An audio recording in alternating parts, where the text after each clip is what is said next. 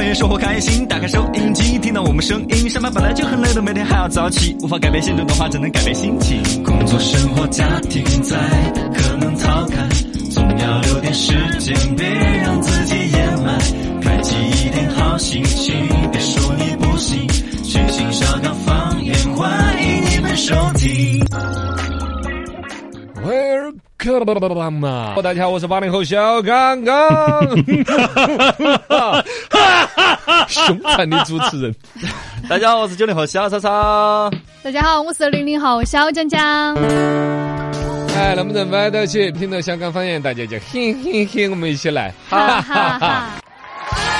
哎，早读时间，刚才读了人民日报的这个文章呢，这儿跟大家早读读一篇古诗。嗯，呃，宋朝时候有个诗人叫夜莺，我都不晓得这个人是个现代诗人还是古代的，我来回查，因为啊这这个名字听起来就像一个女诗人。对呀、 结果是宋朝的时候有个大爷，啊，哦树叶的叶，莺就是那注个音的音，他写的诗就是叫，他其实还有很多其他的作品，啊山行》这一首就听起来这么现代，这么朴素，啊我就觉得很安逸，嘎、嗯来来，我念一早下上念早一上下每天早读时间，《山行》夜莺，青山不识我姓字，我亦不识青山名。 哦，都整不到。飞来白鸟似相识，哎，对我对山三两声。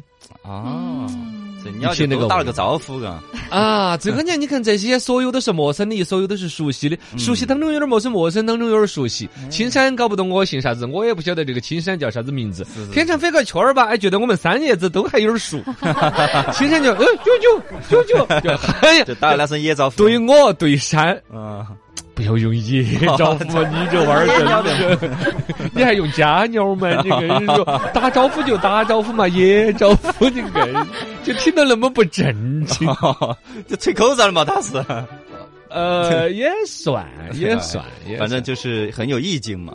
嗯我觉得很有意境，简单朴素。你说要表达好深邃呀、要考到哪个也不是，但你要承认他描绘的画面就舒服的嘛，嗯，就安逸的嘛，对就对表现出那种恬淡的一种美好的嘛。生活其实这种美好是最主流的，你要去追求五百万的美好。哦嗯呃，一个美女喜欢你的美好，那东西是千难万难，而且呢，追求而不得就是痛苦，求到了，你不要求追到了，哦你又怕他就背背着你爱有别没人安，全感啊，啊，没得安全感，你又患得患失。唯有这种朴朴素素、相识不相识，打个野招 呼，是不是嘛？是是是是，那一瞬间的欢愉是真实的，而且没有任何负担的。嗯，哇塞！我咋把说野 招呼？啊我我说啥子？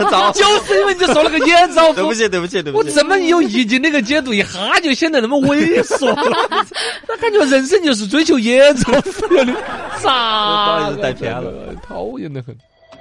来，那我们咱们摆一摆现象讨论起来。现象讨论会今天跟大家讨论一个，这两天不是油价涨了吗？啊九十五号油就要破十了的嘛，啊嘎啊油对，又要对嗯涨。价了，九十五都要超过十块钱的价格，就真的有点贵了。所以网上现在掀起了一股这个省油妙招的一个讨论。对哦，那我个觉得是我们听众是以开车为主的人群呢，嗯，至少有一半，我觉得是开车嘛，嘎，我觉得甚至比例更高。那么大家在省油这一块儿有啥子妙招可以来分享一下？嗯你不要跟我说你开的新能 源车，嗯， 这哎哎，这个也是 省油妙招之一。一嘛，也响应了国哎家消费的号召嗯啊，新能源啦、绿色都谈出行啦，我觉得都是可以的。就说说你的新能源车用的啥子牌子，用的好爽感，对其实也是一个妙招。对但本身开油车的朋友妙招多，我今天早上搜了一个，我还条条都戳中我的心。有哪些？第一个省油的妙招不洗车，嗯，不洗车啷你个是怕了有嗯吧呢？？嘿嘿，你怕了吧？我就是不洗车来省油的。哦， 这个就原理，我等会儿跟你讲。我先讲其他几个，因为这个是我最得意 的、最得意有的技。术含量啊。首先，呃然后有个也是颠覆你认知的，开空调比开窗户更省油。开空调不是耗油的嘛？哎，你们都有这样子的啊，但开了窗户，尤其你车速比如达到六哦十有甚至阻八，力哈哦，你啊甚至有时在六十甚至八十码的时候，你开窗户的话，那个阻力对你的伤害比空调要多啊哦，你还不如把窗户闭着来开空调，反而更省油。哦，油不要用完了，还剩到四分之一就去加油。啊啊，对，这个哦都晓得尽早嘛。加，不然那个损坏对对你对对了对。加油不要加的加得太多，加到四分之三满，啊，不加满嘛？油太重了，磅重的呀。哦，然后你也喝是了个油是 这自样就是个自重。哦嗯，关注到这个转速表，啊 啊嘟嘟嘟嘟嘟，转速太高了也耗油啊哎，两千五百转左右不要巴适。啊！关注到你的这个胎压，轮胎别也很费油，嗯对，也不要鼓得胀胀的， 嘎。然后呢，轮胎还专门有一种省油轮胎，生油轮胎，哦，轮胎你不要买宽一点的呀，花纹是啥子样子啊啊？宽一点的轮胎是抓地力抓好地好，但其实是更好油的。嗯哦，我晓得的就是那对个对 Mini Cooper 那个车子，有款车子，那个 Controlman 那款车啊呢，啊啊那个胎就更宽，哎，鬼东西好油得不得了啊，。是迷你嗯狗小钢炮，然后换档位，嗯呃，就低，呃，反正换在特定的岗位上也会更省油。你比如爬坡的时候，可能就放在低档嗯位啊对对更省油对对；呃，跑下坡了就高档位啊嗯，车速快的时候高档位啊，是吧？嗯，但是对你们都还是不晓得为啥子不洗车更省油。对啊呀，为啥子 呢？为啥子呢？欢迎大家来讨论一下你的省油 妙招，也欢迎大家来咨询我为啥子不哎你哦洗车说更省。等会儿公布答 案。好烦。无极的网络追了无极的剧，没有无敌的主角，只有无敌的命。人生如戏的现实，幻想无极的剧，那就不妨跟着来看稀奇。哎，稀奇稀奇，真稀奇，放屁也要浇水。你说，哎， 好生气！ 哎，真的啦，哦原来真的儿都是开玩笑的，啊，竟然变成真的了。新西兰，啊啊哦，牛 新逼呢！嗯西兰那。环境好，新西兰最近公布了一项草案，计划对该国最大的温室气体来源之一牛羊打嗝儿收费。哦但我看条款说的是放屁，哦放屁跟打嗝儿那不一样的嘛，就是 哎，出口不一样的嘛。哎，都都是出口问 题嘛，上头出口，下头出口，我们就放屁比那个打嗝儿多哟，嗯哎，打是吧给？他是为了说起来更文雅一点嘛，但其实肯定放屁比打嗝儿的危害多，危害 大呀，是嘛是更多？他这个费用将由饲养牲畜的农民来上交，直接找农民收税。一头羊子收好多钱，就是放屁到打嗝儿税。新西兰有五百万人，但牛有一千万头，羊子两千六百万头。哦哟，该国的温室气体排放主要来自于农业，所以新西兰环境部最近呃就制定了这个草案。草案嘛，就是还在草拟嘛啊，通不通过啊，高不高啊，还在说。但这个事情就慢慢的 就从玩笑话当真了的嘛。啊，法案实施之后，将使得新西兰成为首国让首一个让农民为牲畜放屁排放买单排的放买呃排排排， 差不多嘛，差不多差不嘛。多差不哦，前前前前上头下头都排放，的牲畜买单的国家。多。哇塞，那那我觉得这个东西呢，也可能首先就是新西兰这个，比如说想守水的很呐、 水不够用了呀，已经有些削尖脑壳在想嗯。二个呢，它这个是环保部做的一个决定，就环保部哦嗯嘛，可能确实有影响吧。不是有影响。你想嘛，新西兰的地方环境好好嘛。啊，对呀，很好啊。空气质量好啊，到处啊，嗯他他们也人又少，也不存在我们这种对绿色低碳这种焦虑，对，是吧？所以环保部要有作为 啊，哦，懂吗？你不搞点事情出来，啊是吧？也就这个存在感放眼整个新西兰搞这个搞那个。哎，就你们放屁这事情我要管 呀！你这新西兰你管排太好放了，管冒烟烟，嗯，管河水污染，这些都估计都没得没啥啥管子。用了，嘎。 你记得当年有一部瑞典的电影儿吧，啥子还是哪个国家，反正也是就是反正是不啷个发生事情那个国家的一个电影啊儿，就讲他们有个类似于派出所啊、公安局那种。是，几十年不出案子，然后呢，那个警察就每天疯疯癫癫 的啊，就找点事情做我是很想像美国那样子，咋没枪战的呢？到处去搞的这，假想自己拿到枪到处扫射啊那些，是一部那种搞怪的电影。嗯，好日子过多了，你晓得嘛？嘎欢迎大家继续来互动起，微信、博抖音都叫。落下刚刚好。关于这个省油这个事情，啊，要早就出来为了。啥子不洗是吗车会省 油？这个先说下其 他的，呃，好妹儿峰哥在说的是买了电瓶车，天天好骑它啊，天气好骑它。啊哦，就是能够用电马儿的时候就不开汽车。哦你如果说真是一个出，有时候我都觉得有罪恶感。嗯一个人开个车子，空起四五 个座位，啊，嘎是是。是尤其在比如有些道路现在要说的是多乘客可以优先的通道呢，啊对一呀 啊哈就对比出来自己好邪恶哟，嘎。就空它。关于这个这个不洗车省油呢，好多人达到了一种 妙解。明卡姐姐说的是省油嘛，就是你不洗车不好意思出去，你就 就省油了嘛。啊，呃，不去不可可去不哦，他就说总体来说少出门。嗯，然后呢，Muse 呀、还有其他几个朋友说的，就是说不洗车不好意思开出去就觉得省油了。嗯，呃，然后那些风说的是洗车店的人都是猛踩油门儿，好嗯像有一点儿。他又不是他的车子，不是那么爱惜。嗯嗨，这个六月再说改气，改气嘛，四十多块钱给你跑三百公里。啊，哦，加气我们现在成都你原来出租车搞 CNG 呢，啊，对，在全世界都是领先的，这个对也是又环保又节能的，还省钱。对，但四十块钱跑三百公里啊！但加气占油了，我家在排队每次排了多哎长，？有一点 儿，加电充电也是要排呀啊。然后呢，充电好在你屋头自己可以装个电桩，啊，对后后半夜该一充了，对电费也便宜。对，四十多块钱跑三百公哎里，这个是加气。那加充后半夜的电要跑三百公里，哎，也只有二三十块钱咯。啊，对，二三十也也只有二三十块钱，其实是新能源车是个选择对啊。关于车太脏了不开出去省钱，这个是开玩笑的啊。啊，那到底是因为车脏了之后，形成了高尔夫球表面的空气动力学效应。你看哦高尔夫球为啥子不是溜圆它是有嗯倍儿洞光？它有洞洞嘛？哎，，为啥子有包包壳壳呢啊？月球就表是面通过那个设计发现了这个问题。嗯原来高尔夫都是溜圆的，反而呢，大家爱打那种烂包烂壳的，嗯 就发现了烂包烂壳的啊，反而在空气阻力上面更少，形成更滑刷、更稳定的向前的动力。哦所以这样子了。那么我不洗车的话，车的表面也达到高尔夫球表面类似的效 果。你你不是在那个泥巴坨坨好？ 哎哎，好多少大多个多少形成一些不一样的变化呀。哎啊光是哎，光是我一个月不洗车，我又省下来洗车费又是好几十上百哦哟，哎是吧？又可以加好多油，是吧哦？还有其他啥子省油的妙招，大家可以讲一下嘛。包括怂到啥子程度才踩刹车那些都要研究。是啊，哎哎，是啊 是啊是是是啊，是慢慢的溜到那个红绿灯儿去，还是啊刹车刹哪儿去？急刹车很夸张对噻，，但以前手动挡可以挂空挡嘛，有时候有好像也不安全，有说。呃，对，自动挡嗯你穿空，你不不不穿个你穿不来。空哎叫啥子？你穿空挡嘛啊，？那是两回事，嘎，挂空那是透 风。那是深度，深度，深度，深度，深度，深度，深度，深度，深度。深度，深度研究院。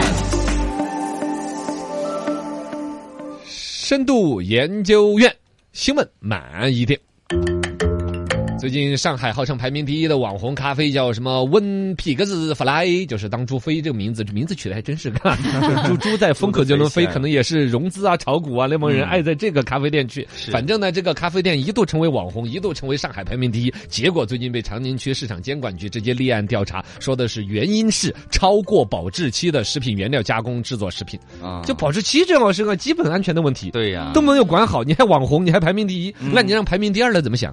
全上海就没有咖啡了 吗？全上海就没有一个不过期的咖啡了吗是？是这事儿呢，就上升到对于整个网红所有餐饮现象，其实我们成都也有很多网红餐饮，嗯对就提出来一个疑问：网红餐饮为何屡屡有负光新闻的曝光？面我是分析的很深刻的哈。哦哦哦问一下，当时这个网红餐厅变成了这个所有都有类似的这种通病吗？就是注重网红出名而不注重食品安全甚至保质期吗？嗯，当这个网红餐饮已经跌落神坛了，到底怎么样的管理才能让这个所谓的餐饮又能够不断的去出名，又能把质量搞好呢？哎，新闻研究院，新闻慢一点。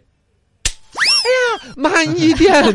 炮友款首先来说，网红已经已经接近于贬义词了。都不想承认自己是网红了。从网红主播、网红带货、网红这个词儿一开始出来，就充满了各种快餐文化呀，对催肥催熟的呀，对它就不像是我们想象当中爆红啊嗯自然成熟的果子那么鲜亮、那么美好，对对总感觉打了催红剂啊什对么，之类制的造。出来了。哎，它突然爆红，这个就火得快，然后呢，它失去的也快，翻车的也快而且它，哎，对，因为它本身的那种，不管是审美呀、自己团队的管理呀、对就是选技术择商品呢不好啊，都有一些问题对。网红这个词儿，在个餐饮这个界呢，现在有一种说法，你要开一个网红餐厅，拢共分三步。哦，哪三步？第一步，把餐厅开业。嗯嗯，第二步，请各种网红来现场吃一下、拍个照，然后各种网站发一通的种草文。哎，第三步，嗯挣钱，好 像坐等客人 来。差不多吧。说起来是一个梗，说起来夸张，但其实确实这样子。确实这样因为现在互联网的渗透率太高了，对所有不是所有人，起码百分之八九十，而且越是年轻人的主要的消费力量，都是在被网络语言左右着你的选择和不选择。没错，嘎，因此说现在线上平台引流成为了一个餐饮的主要的一种选嗯择。那么只要餐线上哪一个网站突然评个什么第一，嗯就很多人当真。对只要有很多网红去那儿打了卡，嗯然后拍了照，然后大家对对就都会去。种草了。哦，这个最终网红成为了一切餐饮火的一个原因，包括什么美食达人啊，什么网红啊，稀里糊涂拍一堆的照啊，视频往网上去弄。然后呢，前段时间比如小红书的那个滤镜问题，对你就发现了，它就不是说这个菜的味道有多好是关键了，嗯是照片儿有多美嗯才是关键。没错，甚至于照片都不是拍的多美，因为拍的多美的话，可能还要讲个厨师的摆盘，嗯呃，环境的装修，最终变成了滤镜选的够狠，哎， P 的够狠，是不是嘛对对？这种种草文明显就是欺骗了嘛，对是不是嘛？嘎，所以当我们发现，与其说这些网红餐厅是自己口碑孕育出来，因为网红餐厅最开始在我们的心目当中是口碑的一个堆积。啊，是为什么最呢？开始啊哦，因为网络上面总想象当中是一个大数据，无数的人嗯都愿意到那儿去消费，才会在评价网上引起无数的正面的评价。嗯我跟风去的，好，就是所谓的这客走望家门，嗯再差也差不到哪儿去。但其实当商家懂了这个之后，刻意的去找一些 KOL 啊，嗯花了钱请来的人吃拍出来的照片，刻意的去美化了之后，再出来的东西就就就完全是假的了，嗯啊，所以有一种说法是我们需要的不是网红来种草的清单，我们需要的是打假的清单。哎，哎呀，深度研究院，哎呀，新闻慢一 点。那么这些年，网红餐厅其实尤其它红到极致，我们可能有点眼红，有点腻腻歪歪。嗯尤其有那些老老实实做生意啊、做味道的人、匠人精神的人呢，好像会有点不舒服这。唾弃，但好像这个你挑不出刺儿来，真的挑得出刺儿来，就是一方面它特别红，一方面基础的安全它还老出问题，哎，对，嘎，就不重视这嗯基本方面的这个食品安全出问题，就跟你这个呃德不配位啊！对对对，呃，比如说最近出的什么胖哥俩呀，啊对呀、哦昨天那个星巴克也是，也是关于那个食材过期的问题也出了啊。是不是啊？嗯还有什么赖雪的茶呀，反正有一些牌子对越是网红的感觉，好像最近几年出的新闻越多，那这是为什么呢？ 哎， 我觉得还是比较简单。第一个来说，你越是网红，肯定有关部门也比较熟悉你，嗯， 而且会特别盯着你，因为你知道你这儿要出事儿了，就是一个大新闻对。如果是在我的管理辖区里边，一个网红店出事儿了。哦，我的责任也担得大，是吧？对而且呢，嗯你本身用户质量大的话，你要真出一个质量问问题，你比如说那个餐厅本来就不红的，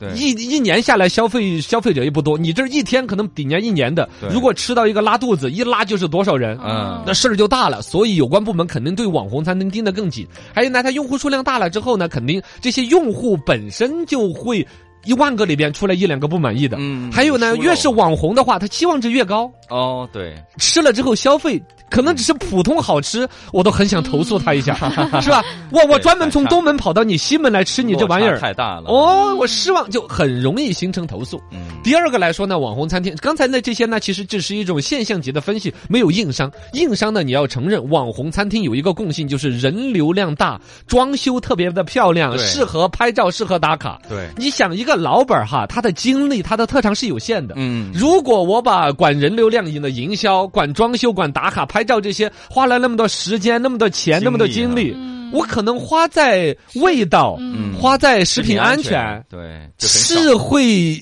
是会被冲淡的。对，至少是会被冲淡的，是吧嗯？当然，还有一点就是网红餐厅其实好多，它都是有有有设计的一套整套餐饮规划了。嗯它是一种连锁企业，有可能它的总店、直营店，它的口碑各方面是好的，但加盟店的管理嗯肯定是有漏洞疏的漏的。尤其网红餐厅的话，就有大量的都是那种瞬间爆火，然后挣热钱，我也没有那个时间去对我的加盟商要沉淀、要管理高、要搞百年老店。对我想的就是这个牌子加盟三年哦垮了，我再搞一个牌子来加盟嗯，而不是要搞百年老店，就对注定了网红餐厅就有那么多的负面。嗯出发点就不对了，这些是硬伤啊。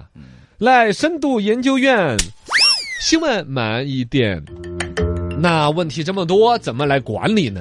我觉得管理，不管是说有关部门的管理，嗯啊，还是说老板自己的企业责任心，要不搞百年老店，这些呢都是一个日常常态的。我觉得跟我们搞营销啊、做媒体的人能够说话有话语权的，我很想强调一下营销上的度的一个管理。嗯，营销上的度是什么意思呢？就是凡事过犹不及啊！不光是说你这个，你刚才我讲的是你的精力是放在了营销上，还是放在味道上这个问题。过度营销还有一个，比如说问题，你的接待能力。